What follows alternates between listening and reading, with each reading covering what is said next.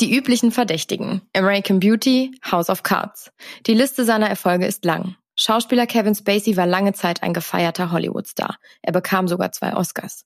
Doch Missbrauchsvorwürfe, die ab 2017 im Zuge der MeToo-Bewegung laut wurden, machten ihn schlagartig zum Geächteten und seine Karriere endete abrupt. Ein Fall, der sich bis heute zieht. Und damit herzlich willkommen zurück zu Dark Secrets mit mir, Nina Lenzen. Und mit mir, Friederike Goldkamp. Und wir sind jetzt in South Orange, New Jersey. Das ist ein ganz kleines, idyllisches Städtchen, nur 45 Minuten außerhalb von New York City. Und es ist der 26. Juli 1959. Kathleen A. Spacey und Thomas Geoffrey Fowler bekommen ihr drittes Kind. Kevin, also Kevin Spacey. Seine Mutter Kathleen arbeitet als Sekretärin, Vater Thomas, Thomas Joffrey war ein technischer Redakteur. Der Familie ging es gut und ich würde sagen, das ist so eine ganz klassische Mittel, also ein ganz klassischer Mittelstand gewesen. Und als Kevin dann dreieinhalb Jahre alt war, zog die Familie zusammen mit ihm und seinen älteren Geschwistern Julie und Randy in einen Vorort von Los Angeles. Und dort gingen die Kinder auch ganz normal zur Schule. Als junger Teenager besuchte Spacey eine Kadettenschule. Und für alle, die das nicht oder sich nicht ganz sicher sind, was eigentlich eine Kadettenschule ist, als Kadettenschule oder Anstalt werden weiterführende Schulen bis zum Abitur bezeichnet, die in der Regel der Vorbereitung auf eine militärische Karriere dienen oder für eine zukünftige militärische Karriere förderlich sind. Also eine Militärschule. Und das war aber nicht so ganz das von Kevin. Er wurde dort nämlich verwiesen. Und ähm, ich kann mir vorstellen, dass das damals der Wunsch von seinem Vater war, dass er auf diese Schule geht. Aber warum ich das sage, das werdet ihr auch gleich nochmal erfahren. Und er wurde auf jeden Fall von dieser Schule verwiesen und dann wechselte er auch auf eine ganz normale Highschool. Und da war er dann schließlich nicht nur Jahrgangsbester, sondern sammelte auch seine ersten ernsthaften Schauspielerfahrungen. Und Kevin Spacey hatte immer schon eine Leidenschaft für das Theater. Und nach der Schule versuchte er dann auch irgendwie zunächst als Brötchen auf eigene Faust als Stand-up-Comedian Geld zu verdienen, bevor er dann auch tatsächlich beim Broadway auf der Bühne stand. Aber dazu dann auch später mehr. Und als Stand-up-Comedian ja, hat er halt auch nur so mittelmäßig Erfolg gehabt. Und deswegen ging er tatsächlich 1979, ähm, bewarb er sich an der berühmten Schauspielschule die Juilliard School in New York. Und dort schrieb er sich ein und dort haben auch andere Größen, wie beispielsweise Robin Williams, ihr Handwerk erlernt und konnten so natürlich ihren späteren Weg in Hollywood ebnen.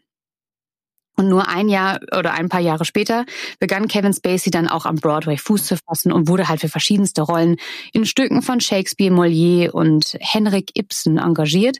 Und auf der Leinwand war er dann das erste Mal in den späten 1980er Jahren. Und da war er auch tatsächlich von Anfang an in relativ erfolgreichen Produktionen zu sehen. Und ich finde, bis hierhin könnte man tatsächlich meinen, dass Kevin Spacey eine ganz normale, wenn nicht sogar gute Kindheit gehabt hätte. Nur war das leider überhaupt nicht so, äh, ganz im Gegenteil. Kevin Spacey sagte mal über seinen Vater, und ich zitiere das jetzt, mein Vater war ein weißer Rassist und ein Neonazi. Ich habe nie öffentlich über diese Dinge gesprochen. Ich bin in einer sehr komplizierten Familiendynamik aufgewachsen. Und es schien tatsächlich so zu sein, dass Kevin Spaceys Vater ein Anhänger und Bewunderer von Hitlers Ideologien war. Er trug wohl auch den gleichen Bart, also hat sich den gleichen Bart rasiert und war Mitglied in der amerikanischen Nazi-Partei. Und am Esstisch, so erzählt es auch später der, äh, der ältere Bruder von Kevin, soll der Vater ihm und der Schwester regelmäßig irgendwelche Verschwörungstheorien erzählt haben und re regelrecht mit Judenhass traktiert haben. Also das waren so die klassischen Abendbrotgespräche, die die Familie dann hatte. Und die Mutter, ja, war dann, sagen wir mal so, auch hier immer eine relativ stille Partei. Aber was noch viel schlimmer gewesen sein muss als die Anhängerschaft beziehungsweise dass die Tatsache, dass der Vater Neonazi war, war, dass Randall, den hatte ich vorhin als Randy bezeichnet, also Randall Fowler, der ältere Bruder von Kevin, was er nachts erdulden musste. Schon als Kind wurde nämlich Randall vom Vater mit der Reitpeitsche verprügelt. Als er zwölf war, kam sexueller Missbrauch hinzu und später soll sein Vater ihn regelmäßig vergewaltigt haben. Und das über Jahre. Und ähm, die Mutter, so sagt Randall später, hat davon gewusst, aber nichts unternommen. Und Kevin Spacey soll von seinem Vater nicht sexuell missbraucht worden sein.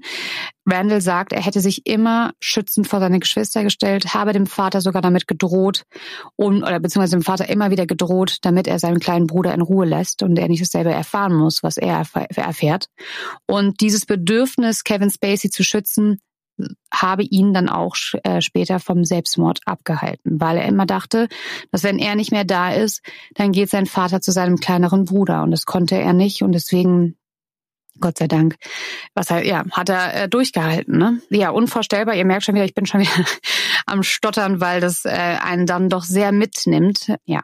Ich kann verstehen. Ich habe Gänsehaut gerade, weil ich das ja alles jetzt gerade gar nicht wusste. Also für mich ist das genauso neu wie für euch alle auch. Und ich finde es so schlimm, wie oft sich das wieder durch unsere Folgen zieht und nur für euch so eine kleine Nebeninfo, weil Fredi und ich, als wir, bevor wir die Folge wirklich beide recherchiert haben und uns dran gesetzt haben an unsere jeweiligen Parts, haben wir gesagt, okay, wir machen das Thema und haben dann überlegt, naja gut, okay, wie wird dann wohl seine Kindheit und seine Jugend gewesen sein? Und dann habe ich so ein bisschen salopp gesagt, ja, bestimmt ist ihm auch irgendwas Blödes widerfahren, vielleicht hat der Vater irgendwas gemacht oder so.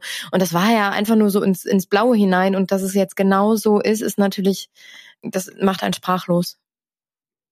Ja, absolut. Und darauf werden wir auch später nochmal eingehen, kurz, weil ich habe mir viele Gedanken über das Thema gemacht. Dieser, ja, Missbrauch, sexueller Missbrauch vom eigenen Vater. Ich finde, das ist irgendwie nochmal, ja, das ist sehr, sehr schwerwiegend. Und da sprechen wir auch gleich nochmal drüber. Genau. Kevin soll wie gesagt, das nicht erfahren haben müssen. Trotzdem war er natürlich nicht unbeschadet. Ne? Sein Bruder sagt auch, keiner von uns Kindern hatte jemals eine Chance auf ein äh, normales Leben. Es muss sehr, sehr viel Dunkelheit in dieser Familie gegeben haben. Und das prägt natürlich alle Kinder oder alle Geschwister auf eine ganz unterschiedliche Art und Weise. Und wie Kevin Spacey damit umgegangen ist, war halt, dass er sich völlig emotional abgeschirmt hat. Sein Bruder hat der Daily Mail gesagt, Kevin hat sich in eine emotionale Blase eingehüllt. Er wurde sehr gerissen und smart und so wollte er Schläge vermeiden und er unterdrückte alles, bis er innerlich leer war. Mein Bruder hat keine Gefühle. Und das fand ich irgendwie auch also sehr bezeichnend, äh, was sein, was sein Bruder da gesagt hat. Da können wir auch gerne später nochmal drüber diskutieren, Nina. Und er sagte auch, dass die beiden nie eine wirkliche Beziehung zueinander hatten, beziehungsweise jetzt fast gar keine Beziehung mehr hatten. Und, oder beziehungsweise haben. Und Kevin Spacey hat sich dann halt, ähm, habe ich euch erzählt, ne, in der Schule hat er sich dann ins Theater gestürzt und hat, wurde ja dann auch relativ schnell erfolgreich und stürzte sich weiterhin in seine Karriere, um so wahrscheinlich auch sich von seiner Familie abzukapseln. Und international wurde er dann 1995 bekannt in einem Film und zwar ist das der Film ähm, Die üblichen Verdächtigen. Und da bekam er tatsächlich auch 1996, also auch krass, ne? Er wird international berühmt mit einem Film und nur ein Jahr später wird er tatsächlich mit seinem ersten Oscar als bester Nebendarsteller ausgezeichnet. Und im selben Jahr spielt er in dem Thriller 7 mit Brad Pitt und Morgan Freeman wieder, indem er erst spät und ohne, also den, der wird ganz spät erst gesehen in dem Film und er wird auch gar nicht im Vorspann genannt. Und in diesem Film spielt er den Serienkiller John Doe. Hast du den Film gesehen, Nina? Krank, kranker Film, wirklich. Kranker Film. Ja. Und ich finde nämlich auch, und also Kevin Spacey ist ja total berühmt für seine Charakterrollen, ne? Mhm. Und ich finde auch in diesem Film, der kann so gut böse Rollen spielen. Und in jedem Film, den ich mit Kevin Spacey gesehen habe, und ich äh, war immer ein, ein großer Kevin Spacey-Fan. Ich finde, er hat was sehr, sehr, sehr Finsteres an sich. Ich, boah, ich weiß nicht, wie ich das beschreiben soll. Ich würde schon fast sagen, was Animalisches. Also er hat so eine er strahlt so eine Düsterheit aus in all seinen Rollen, also beziehungsweise in den Filmen, die ich, die ich gesehen habe. Das finde ich ganz krass. Ich und finde vor allem immer so so hochintelligente Bösewichte ja, eigentlich. Also das, was genau. die ja dann noch viel schlimmer macht. Und das verkörpert er halt so gut. Alleine finde ich immer sein Gesichtsausdruck, der sprüht schon so von ich bin was Besseres als du. Und irgendwie hat er das in diese Rollen so so gut verpackt jedes Mal, dass er zweifelsohne ist. Das ist ein super Schauspieler. Ja, und gerade deswegen ist er vielleicht auch so faszinierend. Ne? Also er, er spielt auch manchmal in Komödien mit, aber ich nehme ihm das nicht ab. Ich, also ich persönlich habe ihm immer diese ganz finsteren äh, Rollen ab, äh, extrem abgenommen. Und hervorzuheben ist ja da auch seine Rolle in American Beauty, wo er den Familienvater Lester Burnham spielt im, neun, im Jahr 1999. Und für diese Rolle erhält er tatsächlich auch seinen zweiten Oscar, diesmal als bester Hauptdarsteller. Und gut, er hat dann noch einen, einen anderen Award bekommen und auch noch noch den Stern auf, ähm, auf dem Hollywood Walk of Fame. Und er spielt doch eine, einen Familienvater, der eine Affäre mit einer Minderjährigen hat, ne? Mhm. So, und ich fand diesen Film, also ich fand es immer schon verstörend. Ich fand es auch verstörend, dass wir es in der Schule gucken mussten. Aber jetzt, wenn ihr euch mal das überlegt, was ich euch gerade über seine Kindheit erzählt habe, ne?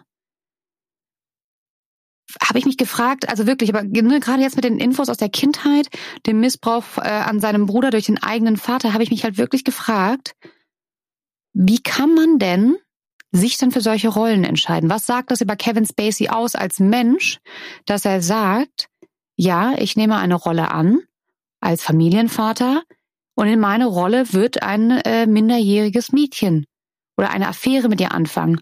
Und ich, äh, oh, ich habe da also das ist jetzt nur ne, von mir einfach eine Frage, die ich beim Recherchieren hatte, wo ich dachte, okay, was sagt das, was sagt das wohl über Kevin Spacey aus? Weißt du, was ich glaube, dass der so, ich sag jetzt mal in Anführungsstrichen, Profi mhm. genug ist, um Privatleben und Rollen zu, zu differenzieren und zu trennen. Dass er wahrscheinlich einfach das nur gelesen hat und irgendwie, das ist ja, dieser Film ist ja, und deswegen habt ihr den wahrscheinlich auch in der Schule gesehen, ist ja auch irgendwo lehrreich oder wichtig zu sehen, weil es genau das zeigt, was eigentlich nicht passieren sollte irgendwie, ne? Und äh, ob das jetzt richtiger Unterrichtsstoff ist oder nicht, keine Ahnung, aber ich glaube, dass er wahrscheinlich dann einfach als der Schauspieler und nicht als Kevin Spacey, als Person, als Mensch, als mhm. Privatmensch das gesehen hat und gedacht hat, okay, das ist eine gute Rolle. Und ich meine, am Ende des Tages hat es ja auch gezeigt, er hat dafür einen Oscar bekommen. Ja. Das stimmt, aber ich habe mir, also ich, Fredi, habe mir gedacht, ich würde, wenn mir sowas in meiner Kindheit widerfahren ist, wenn ich sowas miterlebt hätte, und es ist übrigens noch nicht bestätigt oder es ist nicht bestätigt, dass er das alles mitbekommen hat von seinem Bruder, also das aktiv mitbekommen hat. Aber ich bin der Meinung, dass man sowas, irgendwie kriegt man sowas zu Hause mit. Also ich glaube nicht, dass das komplett an ihm vorbeigegangen ist. Aber versucht man denn dann nicht, zu solchen Traumas ganz viel Distanz zu bekommen? Weißt du, was ich meine? Dass man sagt, okay, mit sowas möchte ich gar nichts mehr zu tun haben. Das war so, deswegen war das so meine Gedanke. Warum, warum geht er dann in solche Rollen rein? Ja, aber vielleicht hat er das aber auch alles so weit verdrängt, dass er das gar nicht mehr so bewusst im Kopf hatte, ne? Kann, kann sein, ist nur ein äh, Gedankenanstoß und sagt auch mal gerne, was ihr denkt. Ne? Könnt ihr gerne bei Instagram dann einfach mit uns mitdiskutieren. Und ich habe dann auch mal in sein Privatleben reingeschaut und da gibt es gar nicht so viel. Also er hatte immer mal wieder eine Freundin, klar. Aber das längste, was ich irgendwie fand, war die Beziehung zu Diane Dreyer. Ich hoffe, ich habe das jetzt richtig ausgesprochen. Und die war zwischen 1992 und 2000. Und Damals wurde übrigens schon gemunkelt, ob Kevin Spacey schwul sei, weil man ihn nie mit irgendwem an seiner Seite gesehen hat. Ist auch so bescheuert, dass man früher gesagt hat, man sieht dich nicht mit einer Partnerin, dann bist du wahrscheinlich schwul. Aber okay, das, solche Schlagzeilen gab es halt damals schon. Und dann zeigte er sich halt bei den Oscars mit Diane Dre, um dann sozusagen, hier, schaut her, ne? Ich habe eine Freundin, wir halten sie einfach nur aus der Öffentlichkeit raus. Und so wurden die Gerüchte auch weniger. Allerdings trennten die beiden sich ja dann 2000 und in dem Jahr entstanden bzw. tauchten auch plötzlich Bilder von Spacey auf mit verschiedenen Männern. Also die, die Tatsache, dass er schwul ist, gab es wohl oder wussten viele schon länger. Ich wusste es tatsächlich nicht. Ich habe das nie mitbekommen. Aber gut, mit 2000 war ich halt auch sieben. Da habe ich nicht sehr viel aus Hollywood mitbekommen. Und er hatte halt scheinbar nie wirklich eine, eine Beziehung. Ich habe jetzt auch mal reingeschaut und recherchiert bis jetzt und so wirklich was Festes hat sich nie durchgezogen. Und sein Bruder behauptet halt auch, die einzige richtige Beziehung, die er je hatte, war die zu seiner Mutter. Und das macht ja auch irgendwie Sinn. Und ich habe mal ein paar psychologische Foren durchforstet, weil ich halt verstehen wollte, was der Missbrauch durch einen Elternteil bei einem Kind auslösen kann. Und ich wollte irgendwie verstehen, das zu greifen, weil ich habe mich hat, ich saß echt zu Hause auf dem Sofa und dachte so, ja, habe mich so in diese Rolle hineinversetzt, sage ich jetzt mal Stell mal vor, das macht dein Elternteil äh, und was das halt mit mir mit mir machen würde. Und ich habe irgendwie versucht, genau das irgendwie zu greifen, zu verstehen. Und das, was ich euch jetzt vorlese, das war für mich sehr schlüssig, aber das sind natürlich auch nur Bruchteile oder ein Erklärungsansatz, weil pauschalisieren kann man sowas ja Überhaupt nicht. Genau, also ein, ähm, was sowas bei Kindern auslösen kann. Ich habe hier so zwei Zitate für euch. Und zwar, bei dem Missbrauch durch den Vater oder Mutter, ob man ihn selber erfährt oder miterlebt, geht es vor allem um den Verrat durch die Vertrauensperson. Dieser Verrat wird sowohl durch den Missbraucher selbst als auch durch enge Bezugspersonen begangen, von denen das Kind Schutz und Glauben des, also des Geschehenen erwartet. Bedeutet, du fühlst dich natürlich von zum einen von dem, der dich missbraucht, verraten, aber halt auch von den Personen, die dir eigentlich Schutz geben sollten und dich beschützen sollten vor solchen Sachen. Und in diesen, in einigen Fällen führt, führt halt dieser Verrat zu einem tiefen äh, Misstrauen gegenüber allen Menschen. Und der Aufbau tragfähiger Freundschaften wird somit erschwert und diese Menschen haben dann Partnerprobleme und bauen halt Bindungsängste auf.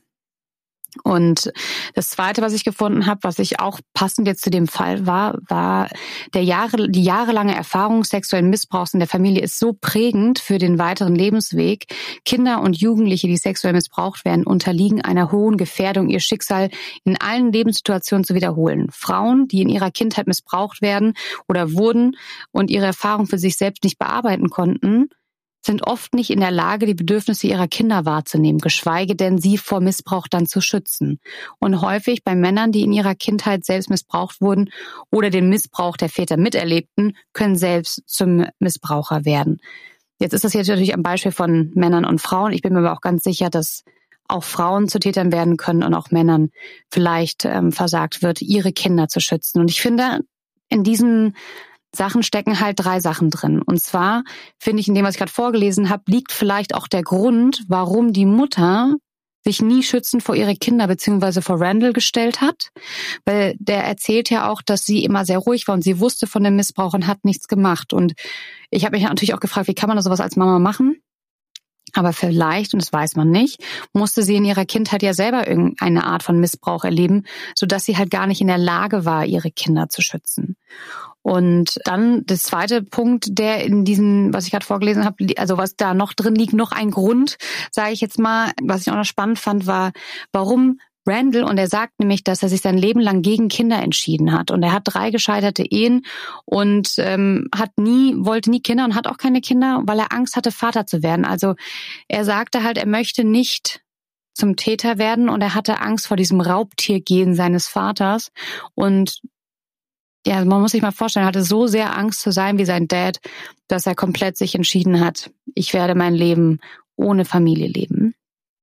Und der Satz, Männer, die in ihrer Kindheit selbst missbraucht wurden oder den Missbrauch der Väter miterlebten, können selbst zum Missbraucher werden, musste ich sehr an Kevin Spacey denken. Und zwar dachte ich, vielleicht, und darüber sprechen wir in dieser Folge, trifft ja genau das auf Kevin Spacey zu, weil in diesen Zitaten war ja auch nicht die Rede nur von Kindern, die missbraucht worden sind, sondern auch Kinder, die diesen Missbrauch im Haushalt miterlebt haben. Und man weiß nicht, ob Kevin das Gleiche mitgemacht hat oder das nur mit angesehen haben muss oder ob er überhaupt davon wusste.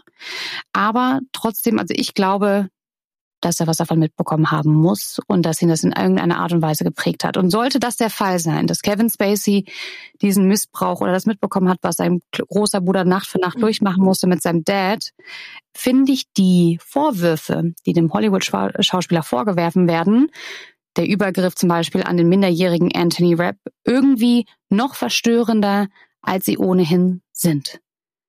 So, Nina. Aber jetzt musst du uns erstmal erzählen, weil es war ja nicht nur Anthony Rapp, du hast ja gerade schon gesagt, ich hoffe, ich spreche es auch richtig aus, den Nachnamen, aber du hast ja auch gerade schon gesagt, es ist ganz kleinteilig und ähm, unfassbar viele Vorwürfe. Ja, ich bin ganz gespannt, was äh, Kevin Spacey alles vorgeworfen wird. Da schon mal vorab, es ist sehr, es ist sehr viel, sehr kleinteilig, wie Fredi gerade schon sagt. Ich hatte echt eine sehr ausführliche Recherche in dem Fall, weil es so viel und je tiefer man gegraben hat, desto mehr kam irgendwie zum Vorschein. Aber ich fange von vorne an. Es war das Jahr 2007, das habe ich ja im Intro schon gesagt. Da trat Anthony Rapp in die Öffentlichkeit und äh, hatte eine Schocknachricht für alle, denn er sagte, dass der zu dem Zeitpunkt sehr beliebte Kevin Spacey, also das darf man nicht vergessen, er war ja eigentlich auf dem Höhepunkt seiner Karriere, House of Cards, da hat er seit 2013 mitgespielt. Die Netflix-Serie ist durch die Decke gegangen und all diese ganzen anderen Filme und Projekte, die er gemacht hat. Er hat dann auch Regie, Regie geführt und war äh, an so vielen Sachen beteiligt. Und auf einmal kommt halt eben dieser große Knall. Und Anthony Rapp tritt an die Öffentlichkeit und sagt, er wurde von Kevin Spacey sexuell missbraucht. Und zwar im Jahre 1986, als Rapp 14 Jahre alt war und Spacey damals 26. Und äh, dieser wies dann eigentlich die Vorwürfe relativ schnell als eher schwammig, so ein bisschen, wie wies er die zurück und gab, gab dann auch gleichzeitig bekannt, homosexuell zu sein. Das wusste ich auch gar nicht mehr, dass das im selben Zeitraum war, dass er das gesagt hat. Und ich lese euch jetzt mal ein Zitat vor von ihm. Er sagt, Wenn ich mich damals so verhalten habe, wie er es beschreibt, schulde ich ihm die aufrichtigste Entschuldigung für ein zutiefst unangemessenes Verhalten im betrunkenen Zustand. Und es tut mir leid für die Gefühle, die er all die Jahre mit sich herumgetragen hat. Merkt euch mal diese Entschuldigung, weil da kommt jetzt später noch, ähm, noch nehme ich darauf nochmal Bezug. Das wird noch ganz interessant. Aber erstmal mache ich weiter. Daraufhin wurden dann die Rollen, die er hatte, gestrichen, zum Beispiel in House of Cards, das hatte ich eben schon gesagt. Und Rap war einer der ersten, die sich öffentlich gegen Spacey wehrten. Aber nach ihm wurden immer mehr und mehr Opfer bekannt. Wir erinnern uns natürlich, das war die Zeit der MeToo-Bewegung. Das heißt, es war eh in dem Bewusstsein der Menschen. Und so wie das ja öfters ist, wenn sich einer traut, trauen sich plötzlich andere auch, weil sie merken, sie sind nicht alleine. Und so kam es dann, dass es mehr als 30 Menschen waren, die sich gemeldet haben in Amerika und in England und viele von ihnen bis heute anonym bleiben. Und das hat die ganze Geschichte nicht einfacher gemacht, nämlich ganz im Gegenteil. Ich habe mal so so ein paar andere Vorwürfe mir rausgesucht und äh, werde euch die jetzt mal erzählen. Also es gibt einen weiteren Mann, der hat der BBC ein Interview gegeben blieb aber anonym und hat erzählt, äh, er habe Spacey in einem Theater kennengelernt, als er 17 und Spacey 20 Jahre alt war. Spacey habe unerwünschte Avancen gemacht, als er dann bei ihm zu Gast in New York war. Und er entschloss sich an dem Abend dann auf dem Sofa zu schlafen und in der Nacht sei er aufgewacht und habe gemerkt, dass Spacey in seiner Unterwäsche auf ihm lag. Soweit so gut, das reicht schon, finde ich, aber es geht noch schlimmer. Unter den Vorwürfen sind auch einige von Frauen. Es gibt eine Frau, Kate Edwards, eine britische Schauspielerin. Sie hat ebenfalls der BBC erzählt, Spacey habe sie zum Sex gedrängt und er sei sehr kühl geworden, nachdem sie sich gewehrt hatte. Ich lese die jetzt alle mal peu à peu vor und dann können wir danach nochmal mhm. darüber sprechen. Es gibt einen weiteren Herrn, der heißt Justin Dawes, also einer der wenigen, der nicht anonym ist. Er sagt, er habe Spacey als Highschool-Schüler kennengelernt und er sei sehr interessiert daran gewesen, ebenfalls Schauspieler zu werden. Er war damals 16, Spacey 29 und er besuchte dann Spacey zusammen mit einem Freund und Spacey habe diesen beiden Jungs dann schwulen Pornos angemacht, um die so ein bisschen in die Mut zu bringen und so. Und das fand er damals auch nicht so ganz, ganz also er fand es etwas eigenartig, äh, sagt er. Dann 2018 wurden in LA Ermittlungen aufgenommen, nachdem ein Mann ausgesagt hatte, Spacey sei ihm gegenüber sexuell übergriffig geworden. Der mutmaßliche Vorfall war doch aber dann schon verjährt. Und das ist eines der, der Probleme, die sich in dieser ganzen, in diesem ganzen Fall eigentlich immer wieder ergeben. Und zwar, dass einige Fälle halt eben schon so lange zurück sind, dass er dafür noch nicht mal mehr belangt werden könnte. Also äh, manche Leute haben Klage eingereicht und haben sich beschwert, aber es ist nie zu etwas gekommen, weil es halt einfach schon so lange weg ist, so lange entfernt war. Es gibt einen Filmemacher, der Kevin Spacey am Filmset kennenlernte. Er war damals 22 und Kevin Spacey habe in der Zeit Regie geführt. Und am letzten Tag packte Spacey ihn unsittlich am Oberschenkel an, sagt er. Und Spaceys Hand sei immer weiter Richtung Innenschenkel gewandert. Und er hat eine sehr, sehr interessante Aussage getätigt. Er sagte nämlich, ich bekam die Aufmerksamkeit der mächtigsten Person am Filmset. Und ich wollte in Hollywood arbeiten. Aber es war ein Interesse, das mich völlig verunsichert, unbehaglich und verwirrt hat. Und das ist mir so im Kopf geblieben, weil ich, ich finde, mhm. das beschreibt eigentlich echt ganz gut, wie die Situation gewesen sein muss. Denn Spacey, wir merken es ja, hat sich hauptsächlich an Männern vergangen oder soll sich an Männer vergangen haben. Wir dürfen nicht vergessen, immer noch gilt er als unschuldig, bis er nicht irgendwie verurteilt wurde. Aber es sind hauptsächlich junge Männer und alle in einem Machtgefüge, die unterhalb von Spacey sind. Also er hat sehr viel, sehr oft seine Macht irgendwie ausgenutzt und seine Rolle und seine Aufmerksamkeit, die er hatte, bekommen mhm. hat und eben diese Berühmtheit hat er ausgenutzt. Und so war es dann auch, dass er voll oft an am Set die männlichen Assistenten einfach nur sein Harem genannt haben soll. Also darunter fielen dann irgendwie Assistenten, die Crewmitglieder und sowas. Also das zeigt ja auch schon irgendwie so, dass er überhaupt gar keinen Respekt hatte. Ne? Er soll einen britischen Journalisten an die Genitalien gepackt haben. Als dieser auswich, soll Spacey ihn angeschrien haben. Weiterhin behauptete ein Masseur im Herbst 2018, Spacey habe ihn zweimal an die Genitalien gefasst. Dann gibt es Ari Behn. Ich weiß nicht, der ein oder andere von euch wird ihn kennen. Das ist der mittlerweile verstorbene Ex-Mann von Prinzessin Märtha Luise aus dem norwegischen Königshaus. Der erzählte auch von einem Vorfall, dass Spacey ihn bei einer Veranstaltung unter dem Tisch an die Weichteile gefasst habe. Es gibt einen Schauspieler, er heißt Harry Dreyfus. Er nannte Spacey einen Sexualstraftäter. Spacey habe ihn unsittlich berührt, als er gerade mal 18 war und sagte daraufhin, was mich an ihm abstößt, ist, wie sicher er sich fühlte. Er wusste, dass er mich in einem Raum, in dem mein Vater auch war, befummeln konnte und dass ich kein Wort sagen würde. Das zeigt auch schon wieder, finde ich, dieses Zitat sehr, sehr gut, in mhm. was für einem Machtgefälle diese ganze Geschichte stattgefunden haben muss. Es gibt weitere anonyme Opfer, die sagen, Spacey ähm, habe mit ihnen gekifft. Diese Person sei dann eingeschlafen. Als er wieder aufwachte, habe Spacey mit ihm Oralsex gehabt. Allein diese Vorstellung, da kriege ich schon wieder Gänsehaut. Es gibt weiterhin eine Anschuldigung eines britischen Kellners, der sagt, Spacey habe ihn vor einer Bar seinen Penis gezeigt und danach nur gesagt oder daraufhin nur gesagt, er ist groß, oder?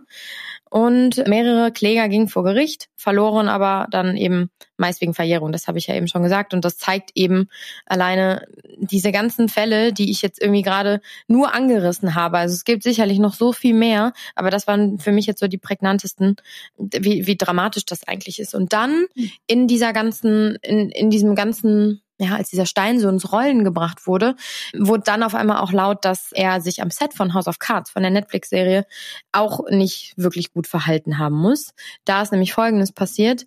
Spacey spielte da die Rolle, der eine oder andere wird sich noch dran erinnern, des manipulativen Frank Underwood, der sich in den höchsten Politkreisen Hollywoods, äh, Hollywood sage ich schon, Washingtons, bis ins Weiße Haus durchmogelt. Und das, die Serie war so erfolgreich, dass eine, eine Folge und eine Staffel nach der nächsten produziert wurde und Kevin Spacey da schon wieder eine so krass charakteristische Rolle gespielt hat. Es mhm. war unfassbar gut. Und ja, im Zuge all dieser Vorwürfe kamen dann auch acht Mitarbeiter, die äh, berichteten, dass Spacey mutmaßliches Fehlverhalten eben an diesem Set an den Tag gelegt hat. Und einer der Mitarbeiter sagte, er war ein Mann mit einer sehr mächtigen Position bei der Serie und ich war jemand, der ganz unten in der Nahrungskette stand. Und das auch schon wieder. Es sind insgesamt drei Zitate von vermeintlichen Opfern, die alle in so eine ähnliche Richtung gehen. Ne? Also mhm. ich finde, das zeigt ja sehr, sehr gut, wie schlimm das eigentlich gewesen sein muss. Ja, also vor allem, was ich gerade die ganze Zeit denke, ich meine, ich gucke auf die Uhr, du hast jetzt das jetzt fünf Minuten lang, Wahnsinn, ein Vorwurf nach dem anderen und ich habe die ganze Zeit nur gedacht, was der für ein komplett gestörtes Verhältnis zu Sex hat. Also vor allem, weil er es ja auch sein Leben lang schon macht. Ne? Ich glaube, das Jüngste war, da war er 20, der andere 17. Ja.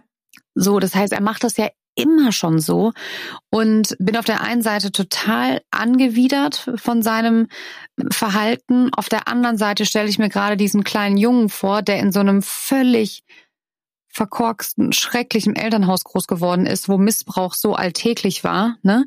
Und habe die ganze Zeit gedacht, ja, sieh, guck mal, was das mit einem macht. Also das ist ja so prägend und ich habe gerade noch, während du auch erzählt hast, in meinen Notizen etwas gefunden, und zwar gibt es so Einschätzungen von Experten um die Schädigung. Also es gibt so verschiedene Stichpunkte, ähm, Aspekte, die irgendwie dann zu einem, dass sie halt sagen, das ist ein, äh, dann wird die Schädigung umso schwerwiegender. Ja, genau. So, ich lese diese Punkte jetzt mal vor. Also nach Einschätzung vieler Experten, Experten sind die Schädigungen umso schwerwiegender, wenn je größer der Altersunterschied, zum Beispiel ein Generationsunterschied zwischen Täter und Opfer ist, je größer die verwandtschaftliche Nähe ist, Vaterfiguren werden als besonders gravierend eingestuft. Je länger der Missbrauch andauert, je jünger und weniger weit entwickelt das Kind zu Beginn des Missbrauchs ist, je mehr Gewalt angedroht und angewendet wird und je vollständiger die Geheimhaltung ist und je weniger sonstige schützende Vertrauensbeziehungen, äh, beispielsweise die Mutter, dem Kind beistehen. Und ich finde halt, dass sehr, sehr viele Punkte zu dem zutreffen, was wir halt vorhin darüber gesprochen haben. Und wenn die Experten sagen, das, ne, dann wird es umso schwerwiegender. Und es waren jetzt eins, zwei, drei, vier, fünf, sechs Punkte und gefühlt trifft alles auf die Spacey-Kinder zu. Dann kann man sich ja nur vorstellen, wie krass geschädigt die sind. Wirklich geschädigt. Ja, und total also ich will ihn jetzt nicht in Schutz nehmen, ne? Also das, was er dann natürlich im Erwachsenenalter gemacht hat, ist völlig falsch. Und also falls er es gemacht hat. Aber einfach, dass er der ist komplett ja, traumatisiert. Ja, total. Und ja, wahrscheinlich, keine Ahnung, ne? Wusste er wahrscheinlich tief in sich auch, dass das nicht richtig ist, was er da tut. Aber ich finde halt, ich habe tatsächlich Mitleid mit solchen Menschen, die sowas Schlimmes widerfahren mussten und irgendwie erleben mussten in ihrem Leben. Äh, ich kann nur einfach, bei mir hört es dann auf, wenn so eine Macht wenn so ein Machtverhältnis plötzlich ausgenutzt wird. Und das hat er ja hier getan. Also er hat es mhm. ja immer entweder jüngere oder von ihm abhängige Menschen, sei es jetzt der Karriere wegen oder irgendwie, ja, wahrscheinlich meistens wegen der Karriere, dass die von ihm abhängig waren und irgendwie das Gefühl hatten, sie wollen sich mit ihm nicht verscherzen. Ja, es und hört da so, halt auf, ne? Ja, es hört sofort auf, sobald du halt zum Täter wirst und andere Leute irgendwie dich aufzwängst und missbrauchst oder bedrängst in irgendeiner Art und Weise. Ne? Also da ist halt bei mir auch dann der Mitleid, das Mitleid schlagartig oder das mein mein äh, empathisches Wesen, sage ich jetzt mal, auch schlagartig Verständnis vielleicht schlagartig vorbei.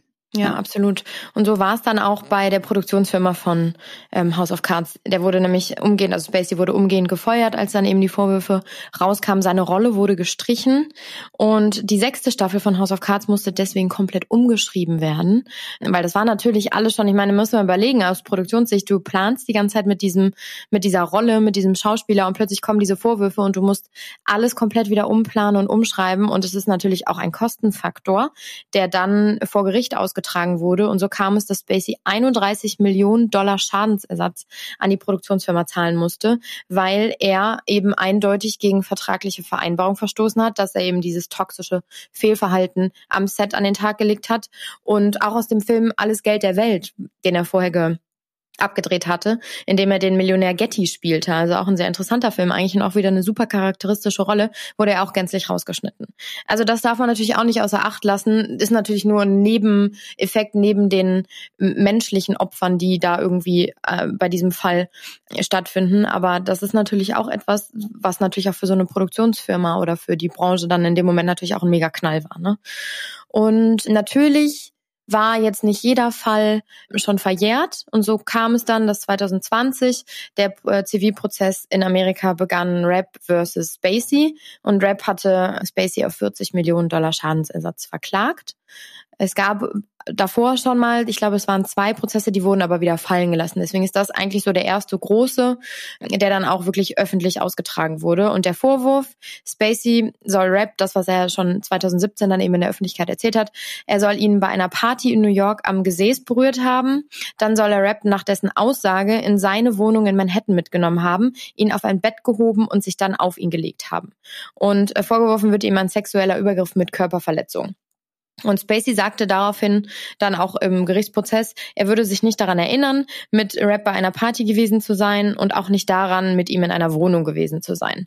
Das Problem an dieser ganzen Geschichte war, dass sich Rap irgendwie immer wieder in ähm, mehrere so ja Widersprüche eigentlich verwickelte, während er auch vernommen wurde. Und das weckte bei den Geschworenen natürlich erhebliche Zweifel man kann das jetzt aus zwei verschiedenen Sichten sehen. Entweder es war wirklich alles irgendwie nicht so richtig, was er erzählt hatte, oder aber, ich meine, man darf nicht vergessen, das war 1986. Das war richtig lange her, dass man sicherlich auch Dinge, wenn sie so ähm, stattfinden, äh, aus seinem Gedächtnis streichen will also noch nicht mal bewusst, aber man, ne, das sind ja einfach Dinge, die dann einfach wegkommen. Noch nicht mal, weil das Gedächtnis eh so lange das alles nicht mehr klar im Kopf hat. Aber ich glaube, wenn dir sowas Schlimmes widerfährt, dann verdrängst du das ja auch. Und so war es dann aber eben, dass die Jury ihn ja Ende Oktober 22, also so lange ging der Prozess dann auch, äh, Spacey nicht für schuldig befunden hat und er wurde mehr oder weniger freigesprochen. Und das war natürlich für Spacey und sein Team äh, schon so der erste Knall, wo sie sich dann auch direkt optimistisch gezeigt haben und seine Verteidigerin sagte dann daraufhin auch direkt, die Entscheidung der Jury biete einen Ausblick darauf, wie es mit den Vorwürfen gegen den Schauspieler insgesamt weitergehen werde. Und ihr erinnert euch ja an die Entschuldigung, die ich am Anfang vorgelesen habe zu diesem Fall. Im Prozess sagte Spacey, er bereue es, sich entschuldigt zu haben. Er habe seine Lektion gelernt. Man solle sich nämlich nie für etwas entschuldigen, das man nicht getan hat. Also er hat das komplett zurückgezogen, weil so eine Entschuldigung ist ja letzten Endes, wenn man es mal streng genommen sieht, eigentlich auch immer so eine, ja, so ein, schon so ein Zugeben irgendwie. Ja, ne? hätte, hätte sein können, dass das passiert ist. Tut mir wahnsinnig leid, ich war betrunken, ich erinnere mich aber nicht mehr. Aber er sagte nicht nein. Ja. Stimmt. Ja, ja, und äh, so sagt er dann halt eben, er zieht das alles wieder zurück und er bereut es irgendwie so ein bisschen. Und das hinterlässt natürlich auch irgendwie menschlich so ein bisschen weiß ich nicht, so einen bitterbösen Beigeschmack. Ne? Und äh, was ich so schlimm fand, ist, dass es in diesem Prozess dann auch ähm, kam noch ein weiterer Mann, der aussagen sollte, der war damals 14 und Spacey 24 und er sagt eben auch, dass die zwei zunächst eine einvernehmliche Beziehung geführt hätten, was ich schon irgendwie ein bisschen eigenartig finde mit 14. Ne? Aber gut. Und am Ende habe Spacey ihn dann jedoch versucht zu vergewaltigen. Und diese Vorwürfe wurden direkt dementiert und der Mann wurde aus dem Prozess gestrichen, weil er anonym bleiben wollte. Und da kommen wir zu dem nächsten Problem aus diesen ganzen anonymen Vorwürfen, dass da halt meistens nichts draus wurde, weil diese Menschen einfach nicht irgendwie äh, stattfinden oder an die Öffentlichkeit wollten. Ach, also so nach Motto, wenn jetzt angenommen, Sie hätten gesagt, okay, ich demaskiere mich jetzt und ich sag meinen Namen jetzt, dass dann die Wahrscheinlichkeit, dass er vielleicht doch verurteilt worden wäre, höher ist. Und ja, dass du glaubst, dass viele Beweise sozusagen und viele Aussagen verschwunden sind und weil sie sich nicht gezeigt haben? Nee, das glaube ich nicht, sondern eher, dass halt einfach das Problem ist, dass viele wahrscheinlich das einfach einmal vielleicht irgendwo ausgesagt haben in einem Interview oder so, aber dann gemerkt haben, okay, dieser Backlash von diesem mhm. ganzen Fall ist ja immens gewesen und immer noch. Ich meine, wir sehen es ja. Aktuell läuft der Fall in, in England, da erzähle ich euch gleich noch drüber. Und auch diese Opfer kriegen natürlich dann irgendwo Aufmerksamkeit und dass man das vielleicht nicht will und dann vielleicht auch mitkriegt, was mit Rap passiert ist, nämlich dass die Jury ihn irgendwie als nicht glaubwürdig dann irgendwie einstuft, das ist natürlich auch auf gut Deutsch gesagt ein Schlag in die Fresse für so ein Opfer. Ne? Und deswegen, wie da jetzt die Gründe waren, das kann ich natürlich nicht beurteilen, aber viele haben sich eben dazu entschieden, anonym zu bleiben und das nicht weiter irgendwie zu verfolgen. Ich kann es aber auch verstehen. Ich glaube, ich würde als Opfer den Mut, das denke ich mir jedes Mal, wenn die Opfer diesen Mut zusammennehmen und dahin gehen und ihr Gesicht zeigen und ihren Namen nennen, weil ich hätte auch, glaube ich, nicht die Kraft, mich immer und immer wieder mit meinem Trauma auseinandersetzen zu müssen und dann mir auch noch anhören zu müssen, wahrscheinlich von irgendwelchen Leuten, dass ich lüge, von den ganzen Spacey-Fans, ne? Die, die glauben dir ja dann, keiner glaubt dir und sich da das alles wieder hochzuholen und nochmal durchzukauen. Und man gibt ja seine Geschichte und sein Innerstes her. Ich kann das sehr gut nachvollziehen, dass man das, dass man das anonym macht und guckt, ob das fruchtet. Und wenn man es nicht fruchtet, dass man sagt, okay, ich habe es versucht, aber ich schütze mich und mein Leben und möchte einfach weiterleben. Ne? Ja, zumal man muss ja auch mal so sehen, das ist natürlich, also klar, ist es irgendwo dann hoffentlich eine gerechte Strafe, die so ein Täter erfährt, aber auf der anderen Seite macht es das Geschehene ja nicht ungeschehen. Und dann ist halt für dich die Frage, okay, natürlich, man kann ihn auch abhalten von weiteren Taten in dem Moment, wenn man irgendwie ähm, dagegen vorgeht. Aber ich kann es, so wie du sagst, auch total verstehen, wenn man dann einfach sagt, hey, ich habe die Kraft dafür nicht. Und mhm. das geht jetzt nicht. Und am Ende des Tages macht's ja das nicht weg, was ich eigentlich empfinde und wie es mir geht durch ja, den Vorfall. Ne? Man hat Kinder, äh, man hat vielleicht eine Karriere, man will auch nicht so ein, so ein stigmatisiert werden. Man möchte dann auch nicht die Person sein, die von Kevin Spacey irgendwie äh, unsittlich angefasst worden ist. Ne?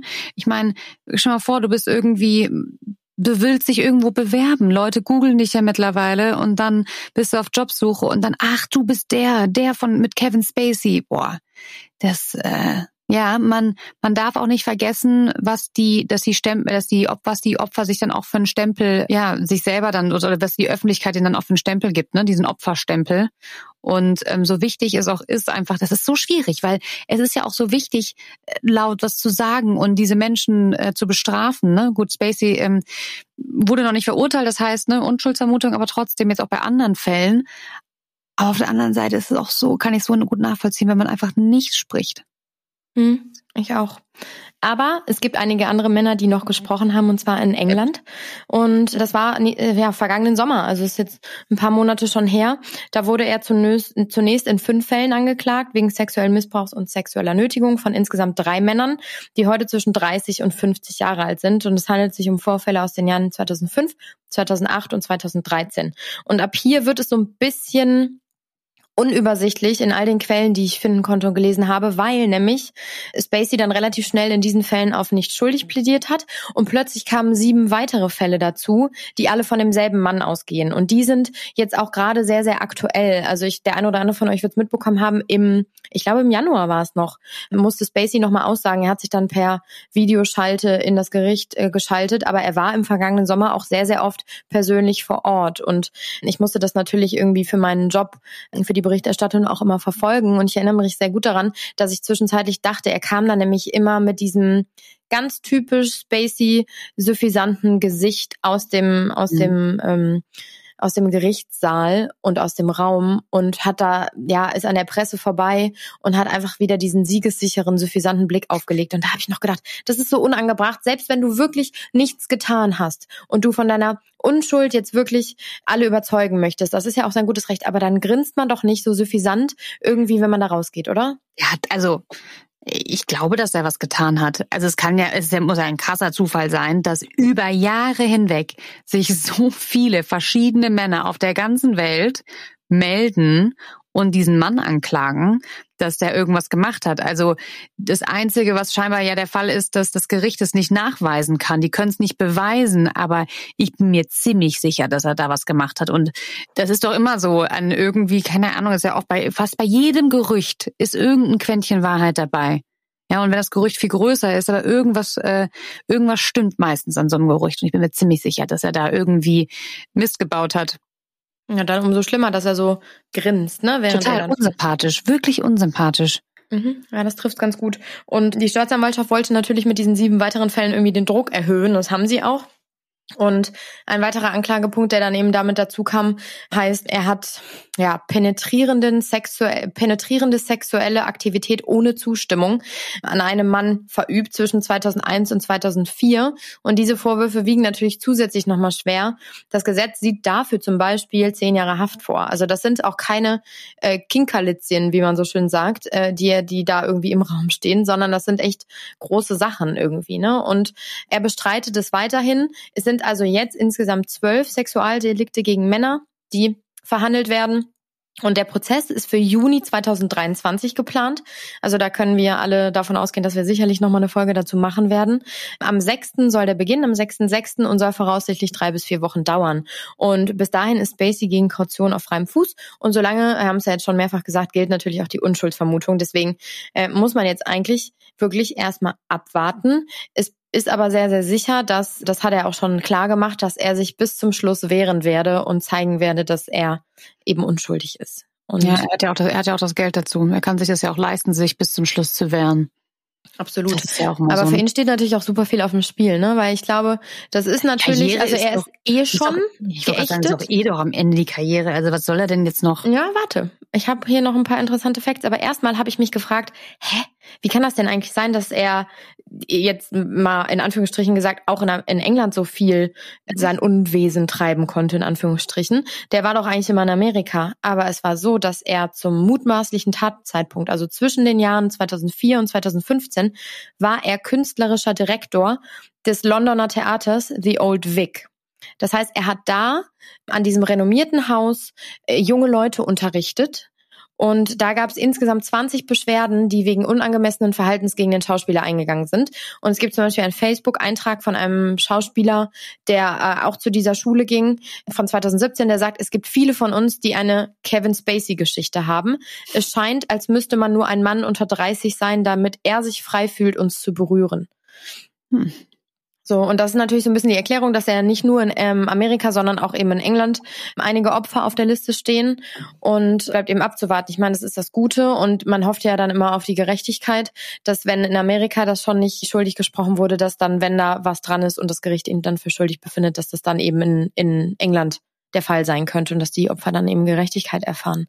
Aber ich finde, und das habe ich ja gerade schon gesagt, es gibt ein paar aktuellere Sachen auch, denn ja, er ist Ewigkeiten nicht mehr in der Öffentlichkeit gewesen und hat wirklich eigentlich die Öffentlichkeit gemieden, außer dass er halt eben zu diesen Prozessen erschienen ist. Aber, das wusste ich zum Beispiel auch nicht, er hat 2021 erstmals wieder eine kleine Rolle gespielt, zwar in so einem kleinen italienischen Film, der jetzt nicht wirklich irgendwie groß durch die Medien und durch die, durch die Öffentlichkeit ging, aber trotzdem gibt es da Menschen, die ihm ja scheinbar eine Rolle anbieten.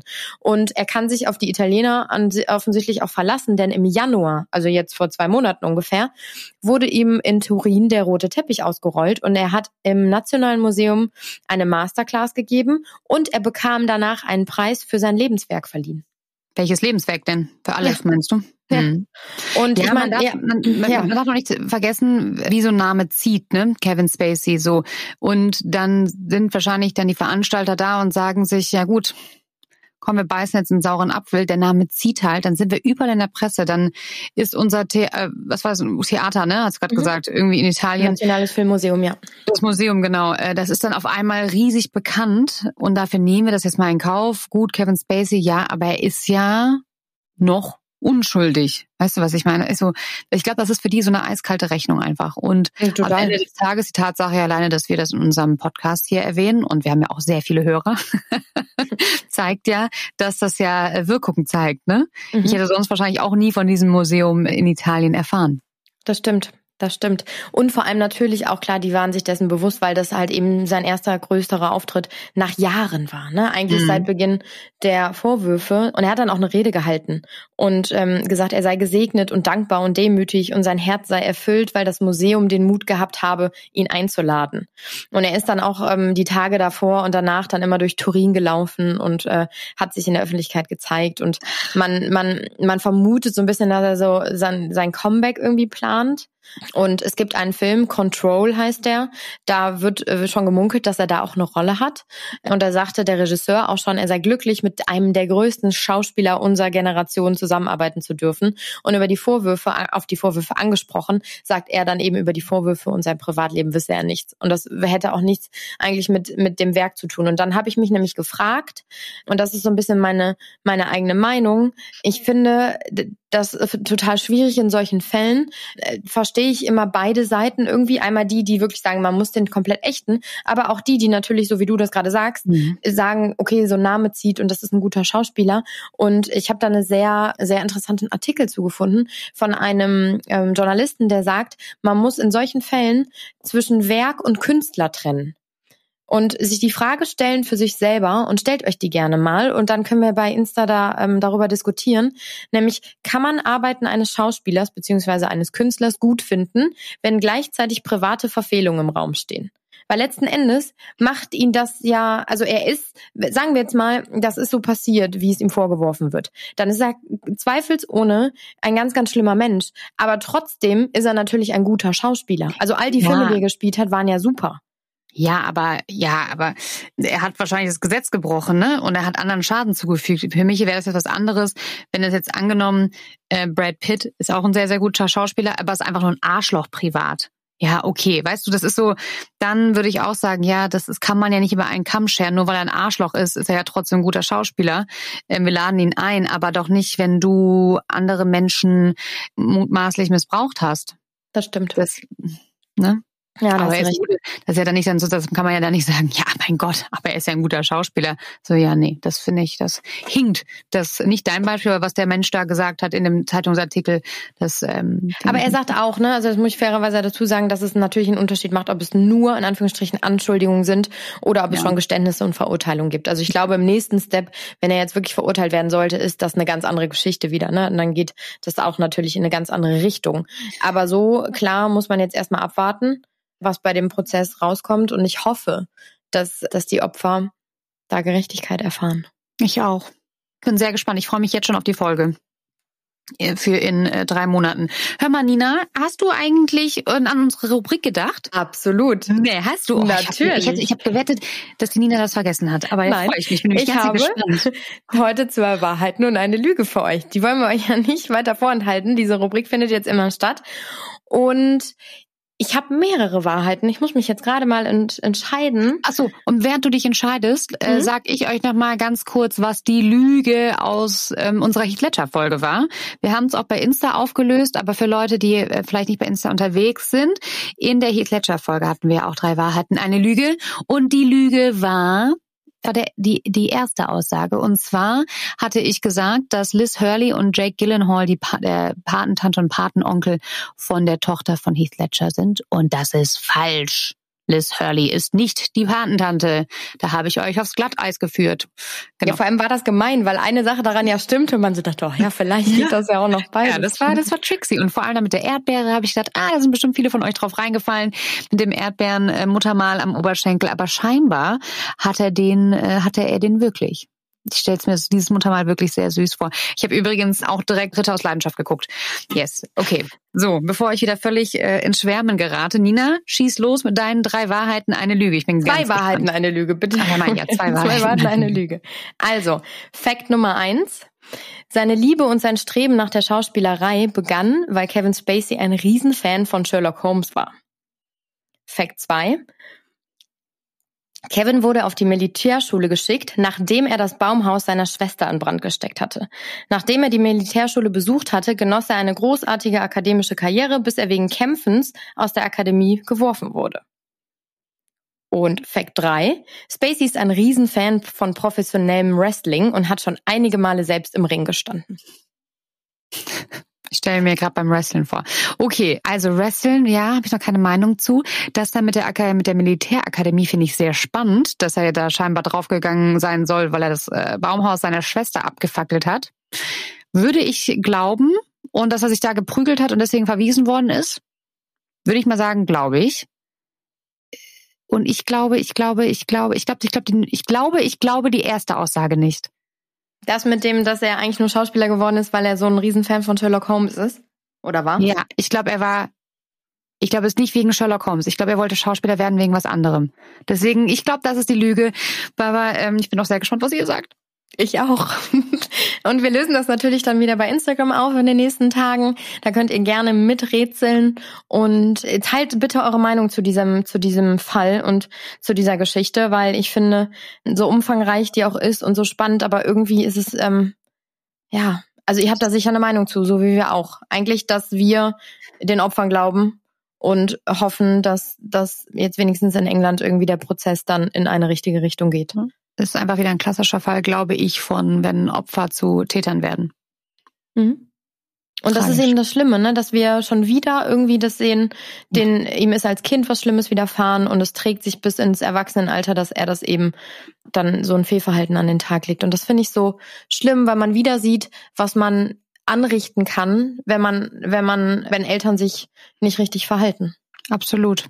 Ich bin mal gespannt, ob wir irgendwann einen Fall haben, wo ein Mensch eine blühende, tolle Kindheit hatte und dann zum Täter wurde. Wir werden es sehen. Auf jeden Fall entlassen wir euch jetzt in euren Tag und freuen uns von euch zu hören, ihr Lieben. Also dann. Tschüss. Bis bald.